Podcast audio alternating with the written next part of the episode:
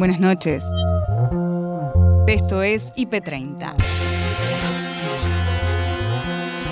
En 30 minutos te voy a mostrar lo mejor de la programación del día. Ahí vamos. Inflación, ¿qué se espera para este 2021? Si el gobierno logra que no se dispare ni el dólar ni ninguna variable nominal, probablemente estemos más entre 40 y 45. Sí, y eso sería una buena noticia en un contexto de una reactivación. No se siente totalmente humano y se implantó en la cabeza dos aletas de pez. Por el momento se me hacen muy pesadas eh, y las desinstalo para dormir, pero durante el día las llevo porque para mí es un nuevo órgano. Yo lo quiero integrar como un brazo, por ejemplo, que siempre está con nosotros, y porque también las aletas me, yo me identifico con ellas, yo me entiendo a mí con ellas. La razón de su éxito.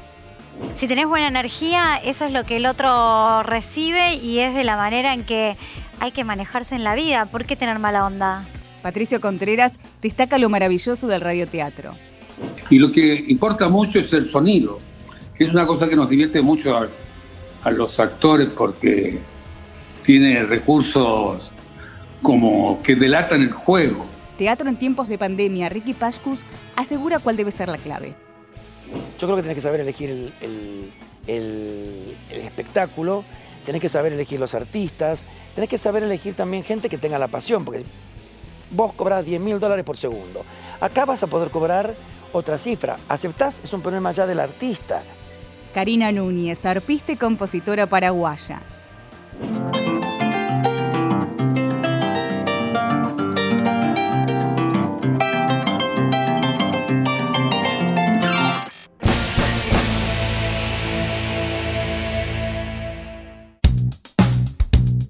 IP Noticias, edición central, con Gabriel Sued y Noelia Barral Grijera, esto pasó hoy. Concretamente, ¿qué, ¿qué, podés destacar de lo que se vivió hoy ahí en el Museo del Bicentenario en Casa Rosada? Eh, mensajes, por supuesto, de celebración de lo que se estaba promulgando. Eh, ¿Cómo es la etapa que viene a partir de ahora?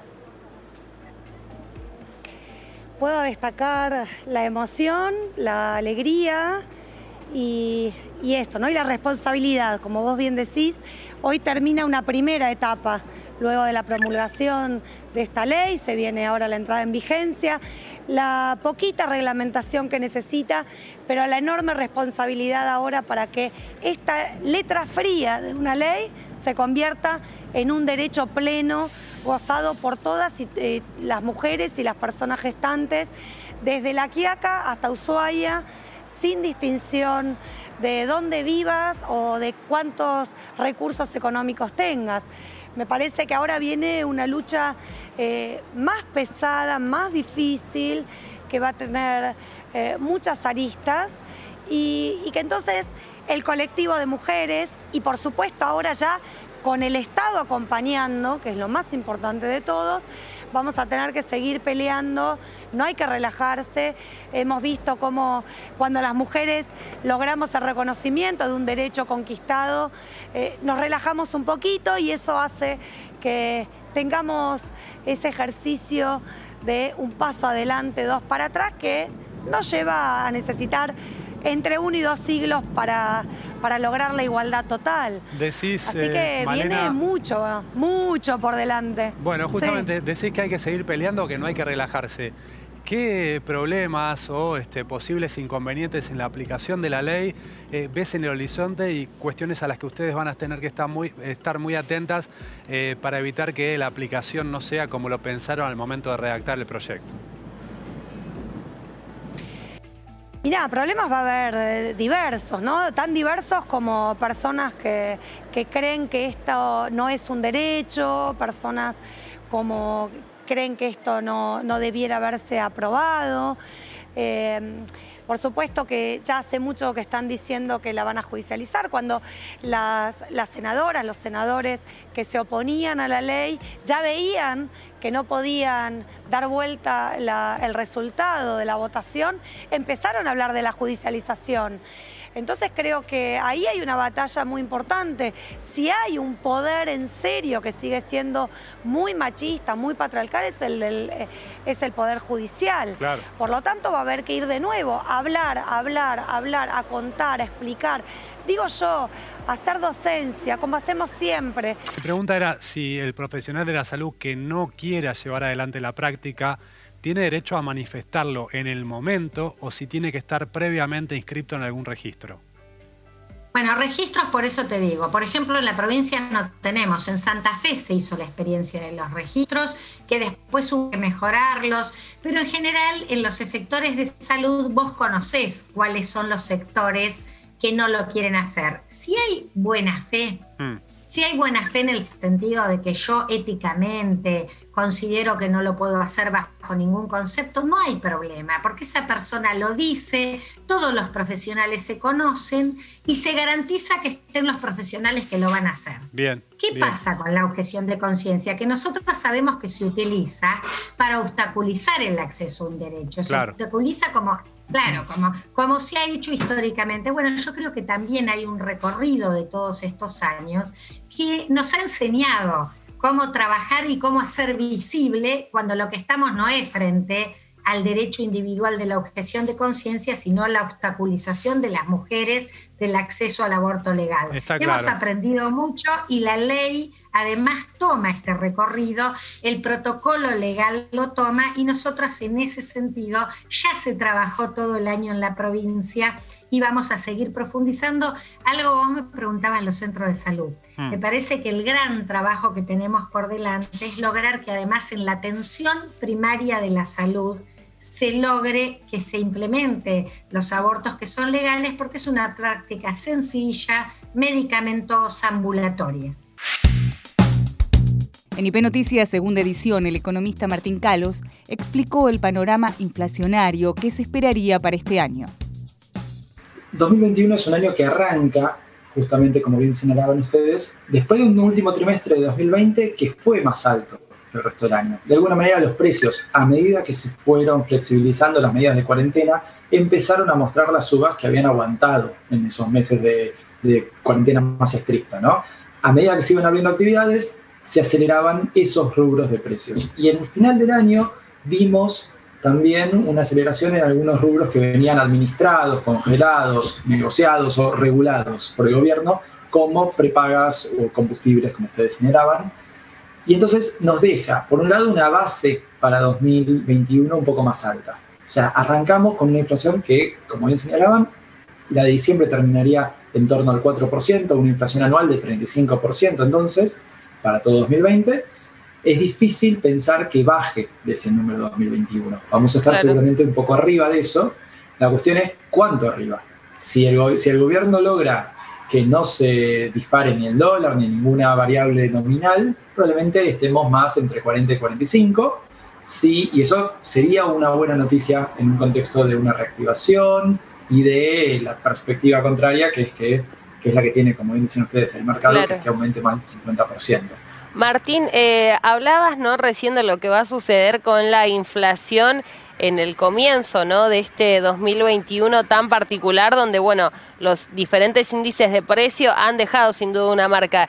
Quiero preguntarte por las palabras del ministro de Economía, de Martín Guzmán, quien dijo que tienen como objetivo reducir 5 puntos porcentuales del nivel de inflación por año. Eh, ¿Qué pensás que puede llegar a suceder con esto? ¿Que es viable?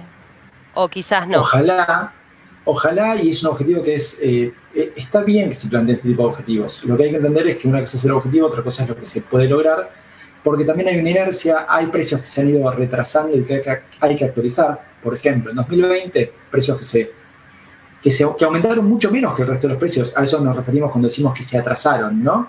son los salarios y las tarifas de servicios públicos. Dos cuestiones que son cruciales a la hora de pensar el consumo, porque cada vez los hogares gastan más en servicios públicos, esto es algo que pasó durante los cuatro años del gobierno de Macri, y que en 2020 quizás, justamente porque la tarifa se atrasó, quedó ahí, ¿no? Pero recordemos que había un momento en el cual estaba ocupando cada vez más de lo que gastan los hogares, y lo que viene pasando ya desde hace cinco años, desde 2016, es que el salario tiende a caer. Y esto pasó también en 2020. Entonces, son dos precios clave, junto con el del dólar, otro precio que el gobierno viene administrando y que por ahora logró que se mueva más o menos en línea con la inflación. En 2020 aumentó solo 5 puntos más que la inflación, o sea, 35% de la inflación 40% la devaluación del tipo de cambio oficial. Digo el oficial porque es el que más incide en precios, ¿no? Por mucho. Martín, eh, Entonces, ahí, está, ahí está el juego de qué puede pasar en 2021. Las claves son estos precios que se atrasaron en 2020 y hay que en un momento repensar. Bueno, según tu, experiencia y tu conocimiento, ¿dónde se puede prever mayor em, ajuste? Digo, eh, subas, ¿en qué ítems, en qué dominios? ¿En alimentos, en combustible? Recién hablabas de servicios públicos. ¿Dónde tenemos que poner el foco, decir, bueno, acá nos va a doler un poco más? Bueno, también hay que entender que es un año electoral y eso siempre juega en las decisiones que toman desde los gobiernos. Esto va a pasar seguramente en 2021, como pasó en todos los años impares de las últimas dos o tres décadas. Hay aumentos que se regulan o se administran o se negocian desde el gobierno que es difícil que pasen de acá a octubre. Por ejemplo, servicios públicos. Transespecie.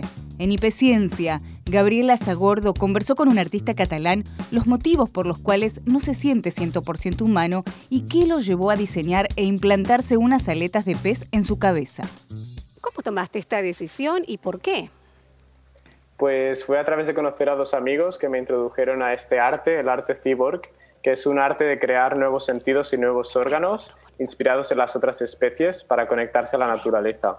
Y en mi caso, pues siempre me sentí interesado en el tiempo, en la lluvia y decidí crear unas aletas como las que están al lado del lado de mi cabeza eh, para conectarme más al tiempo meteorológico.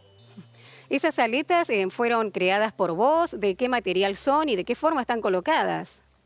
Sí, pues yo las diseñé y después colaboré con otros ingenieros y, y creadores pues para crear, materializarlas y están creadas por el exterior a través de silicona y dentro tienen electrónica, eh, con sensores, eh, batería, etc.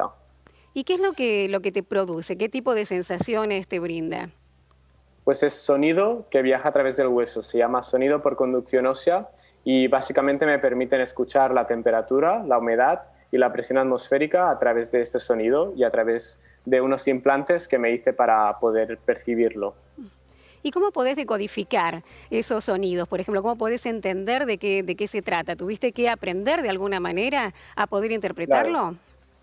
Claro. o sea, al final, como yo lo diseñé, sé exactamente cuál es la relación eh, del sonido que escucho con lo que me está rodeando, eh, porque yo tomé esa toma de decisiones y esa relación entre sonido y, y data meteorológica, pero claro, obviamente necesitas el tiempo y la experiencia de percibir esto eh, por un tiempo para acabar entendiendo y aprendiendo de qué se trata cada input. Es, sí, un proceso. ¿Todo el tiempo tenés puestas las aletas o te las sacás en algún momento? Pues por el momento, para dormir sí que las desinstalo, pero porque son muy pesadas. Eh, ¿Cuánto pero durante el día, pues pesan 250 gramos entre las dos. Ah, entonces un cuarto de kilo eh, en la cabeza. Entonces, por el momento se me hacen muy pesadas eh, y las desinstalo para dormir, pero durante el día las llevo porque para mí es un nuevo órgano. Yo lo quiero integrar como un brazo, por ejemplo, que siempre está con nosotros, y porque también las aletas, me, yo me identifico con ellas, yo me entiendo a mí con ellas. Y mi intención final es, eh, el próximo paso es hacerlas más pequeñas para implantarlas en el hueso y sé que sean más permanentes en mi cuerpo, pues como el resto de los órganos que tenemos que te resulte más cómodo también. ¿Qué te dice la gente cuando, cuando te ve con esas aletas en, en la cabeza? Pues depende, hay un gran abanico de reacciones, tanto negativas como positivas, como de curiosidad, como de rechazo. Eh, pero como yo lo veo como un proyecto artístico, entiendo que todo arte crea una reacción y crea una conversación, entonces eh, creo que es lo normal que se creen estos debates. Pero gran abanico. Sí. ¿Y, por qué decidiste ponerte las aletas y no, por ejemplo, en, no sé, otro, otro, otro miembro o alguna otra cosa que se te hubiera ocurrido? Eh, ¿vos, ¿Vos tienes algún tipo de predilección, por ejemplo, como por la fauna marina? Sí, totalmente. Eh, siempre me ha interesado mucho por la biología marina, por ejemplo, siempre me ha atraído. Y también porque quería reflejar el concepto de que eh, para mí la atmósfera es como un mar de aire en, el que vivimos sumergidos. Entonces, crear unas aletas también era la forma de reflejar este concepto y, y como siempre me han interesado tanto la fauna marina, pues me cerraba todo. La diseñadora Vero de la Canal pasó por Noche IP y José María Muscari le hizo una historia clínica televisiva. Viste que vos vas a una fiesta y están todos vestidos eh, de una manera como muy eh, para no llamar la atención. Siempre me preguntan, ¿cómo es tu clienta? Yo le digo, es alguien que le gusta ser eh, protagonista, porque si no, o sea, por lo general son novias, son quinceañeras que de por sí son protagonistas, pero me parece que cuando te vestiste tenés que vestir primero que nada para vos y disfrutar eso, mirarte al espejo y decir, me encanta y hacerte cargo de eso. Si no, o sea, estaríamos todos en uniforme. Pero hay algo que dijiste ahí que me interesó, que es que a la gente le da miedo asumir eso, asumir ese juego, asumir ese riesgo. ¿Vos, no crees eso? Para mí sí, sí, sí. les, da miedo como llamar la atención o entrar a un lugar y, y bancarse una mirada. Esto que vos me decías, yo no me doy cuenta si la gente se fija viste, si yo llego a un lugar me dicen, te miran, no te la verdad es que no, no me doy cuenta, eh, pero tal vez la gente se siente incómoda con eso. Y cuando vos pensás o cuando vos consumís moda, ¿qué te gusta y por qué? Yo amo todo lo que está relacionado con lo vintage. Eh, por lo general lo que uso es toda ropa de mi autoría, pero si me ves alguna otra cosa, eh, voy por los vintage del mundo. O sea, me, me, fascina em, como la historia. Yo toco un género y me tiene que transmitir, me transmite, ¿entendés? Cosas. Eh, no, no, me tiene que pasar algo con esa prenda. Y, para mí las enaguas, suponte, me encanta usar las enaguas, las que usaban nuestras abuelas o bisabuelas. Eh, tienen como algo, eso sobre la piel. Yo, yo soy muy como muy sensorial. Vos sabés que me estaban maquillando y la maquilladora, cuando le conté que venías, eh, le pregunté qué te interesaría saber de Vero de la Canal. A ver. ¿Y sabes lo que dijo? Dijo, ay, a mí me encanta ella, me gustaría preguntarle cómo se inspira para hacer eso que hace, que es tan único. Tengo diferentes eh, eh, puntos así, inspiración, y no es que la inspiración viene cuando quiere. ¿Sí? Sí. ¿Y cuando no viene, qué haces? Es tremendo, no sabes lo que sufro. Me imagino. Te lo juro. ¿Te viene una colección y no te viene la inspiración? No, no, sufro. Pero... Pará, ¿y tenés tips para desplegar tu imaginación? Tengo... Tipo, estoy media trabada, me sirve ir al jardín. No sé, si media trabada, me sirve ver una serie o me sirve no conectarme y que venga sola.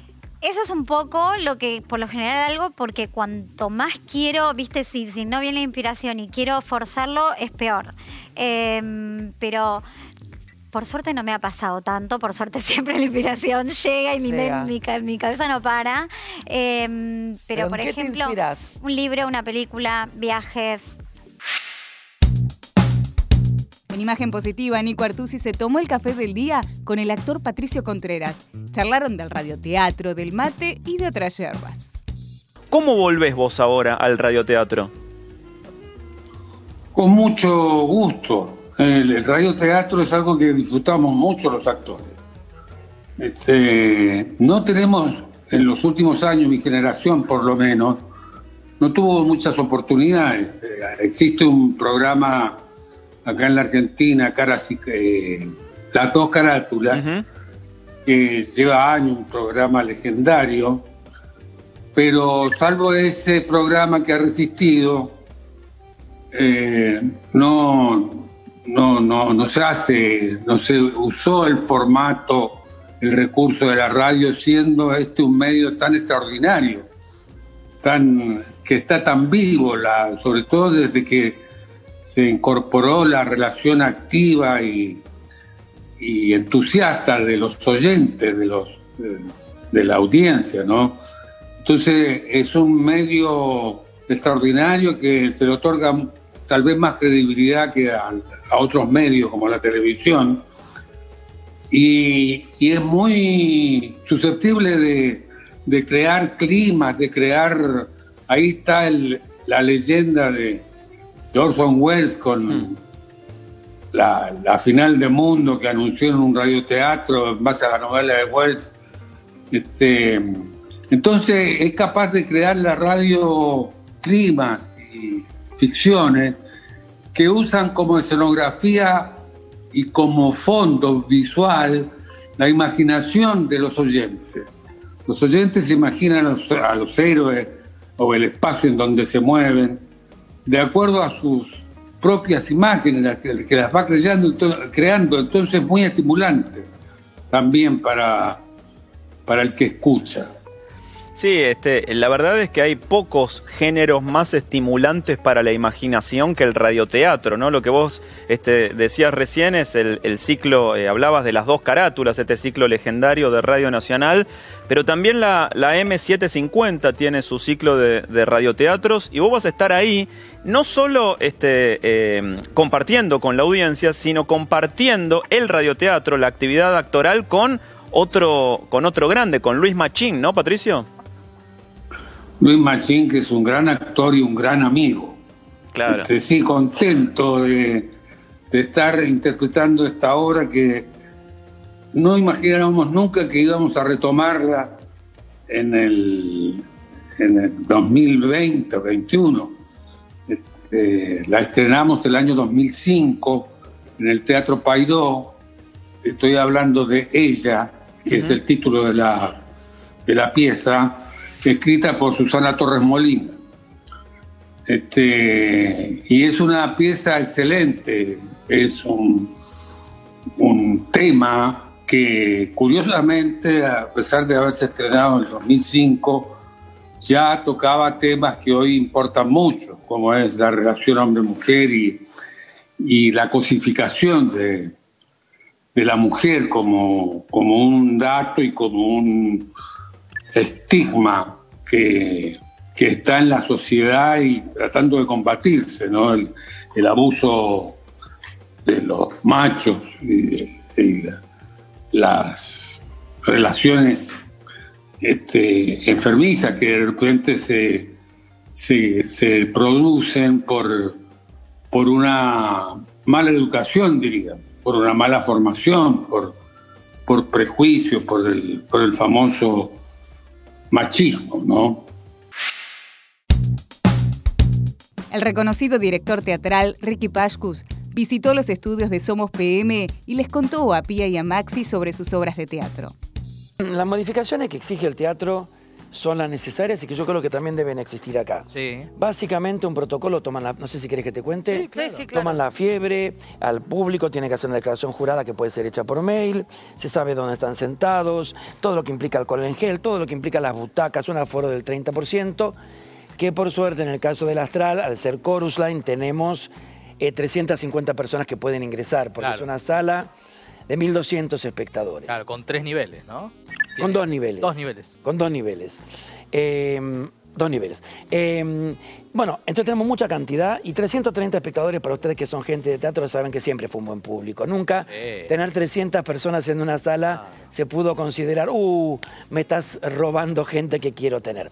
Ahora, desde nosotros tenemos un montón de protocolos que por suerte ADET y la Asociación Argentina de Actores han hecho. Un bailarín, actor, lo que sea, por camarín, no dos personas por camarín. Claro, está bien. Segundo, barbijo en todo momento y los que no son del escenario, cuando te aburra con esto me decís, una máscara arriba también. Claro, la ah. máscara transparente que, con la que nos maquillan a nosotros, por ejemplo. En el escenario te lo sacás. Distancia normal el protocolo aclara que si hay una muy sucinta necesidad de un encuentro para que, por ejemplo, no te voy a dar un beso. Para llevar adelante una escena. Para llevar adelante una escena y se justifica, no te digo un beso, pero de repente puede haber. En esta obra, por suerte, no tengo ese desafío, pero en algunas obras vos vas a ver que hay un contacto sucinto y breve. Eh, es muy claro cómo se debe tomar y además a todo esto le sumamos que todos por decisión del gobierno de la ciudad que nos favoreció, no sé si estabas al tanto, gratuito para DET y nosotros lo hacemos también paralelamente en forma privada, todos los que somos, que somos muchos en Chorus Line, bien te quiero, que está Roberto Peloni, Agustín Sullivan, Laura Oliva y Florotero. El encaso. Un elencazo todos se testean una vez por semana. Claro, porque el gobierno de la ciudad determinó que cada 15 días se... Esto está, no es obligatorio. No, es una, una, sugerencia. que, brinda el gobierno de la ciudad. Exactamente. Eh, esto es lo que estábamos viendo recién, es Te quiero sos perfecto cambiar, ahí están las imágenes. ahí. Eh, claro, estaba Florotero, ahí está Peloni, bueno, gente muy talentosa, Agustín Sullivan, que saltó a la fama con el Sandro, claro. y bueno. Con actores, con Gaspar Escabuzzo, Marcelo Macri. Laura Oliva, que es una diosa internacional de la actuación. Y estamos miércoles, jueves y sábado haciendo Te Quiero, que es hermosa, que es una obra que habla de las parejas, del momento que se conocen, de las citas ciegas, del primer hijo, de los suegros, de las suegras. Y que vos sabés que una de las cosas que más me sorprendió, espero que ustedes me lo corroboren cuando vayan. Yo pensaba, ya en el 2000, que esos temas pronto iban a no ser más un tema. Siguen siendo un tema. Mm. Es decir, todos los humorísticos, modos siempre respetuosos de percibir eh, la espera de un llamado. Hay una escena que es hermosa que es llamada en espera. La espera de un llamado, antes era un teléfono fijo, ahora es un llamado de un celular de aquella persona que amas. Sigue expandiendo el corazón con el mismo nervio, por más modernidades que haya. Esa espera, y hay una escena final que es hermosa, con mucho humor y también amor, que son dos viejitos, no sé si la recordás, que la hacen Peloni y Laura Oliva, que van a velorios para conocer gente. Claro. Es decir, los viejitos van de levante. Eh, es hermosa la escena y, tiene un humor tan cálido que yo creo, ayer, bueno, la función eh, vino a vernos un montón de periodistas y estuvo Julio Chávez, fue de reírse a carcajadas en el astral. En IP Global, la arpista y compositora paraguaya Karina Núñez le dijo a Fer Duclos la diferencia entre la polca y la guaraña y si nos queda alguna duda, la escuchamos porque tocó en vivo. Bueno, voy a tocar un popurrí de guarañas. Ok. ¿Qué, es la guaraña? ¿Qué es la guaraña? Es un ritmo también típico de Paraguay, pero es como es más romántico, más lento. Okay. Es como la samba acá. Polka fue para bailar un poco. Claro. soy malísimo bailando, pero me da unas ganas de moverme ahí. Sí, la polka es. La, la guaraña es más, más tranquilo. Más tranquilo, lo contrario. Favor. Bueno, India y recuerdos de Ipacaraí. India y recuerdos de Ipacaraí.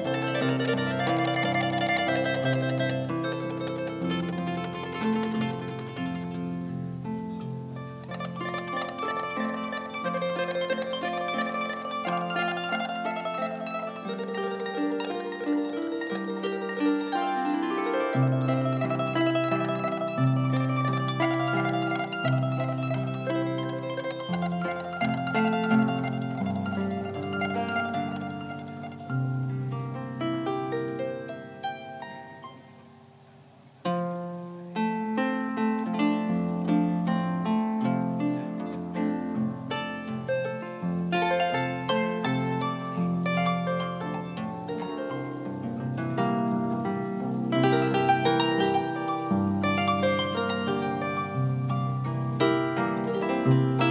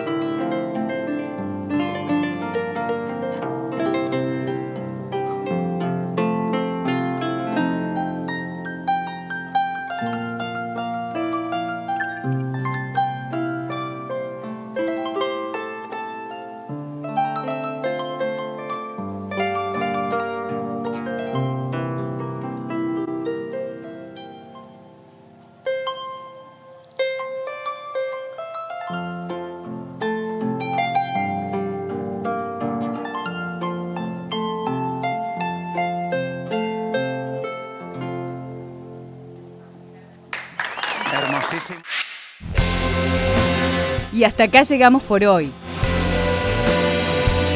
Acordate que podés ver las notas completas en nuestro sitio www.ip.digital y en nuestro canal de YouTube búscanos como IP Noticias y suscríbete. Hasta la próxima. Buenas noches.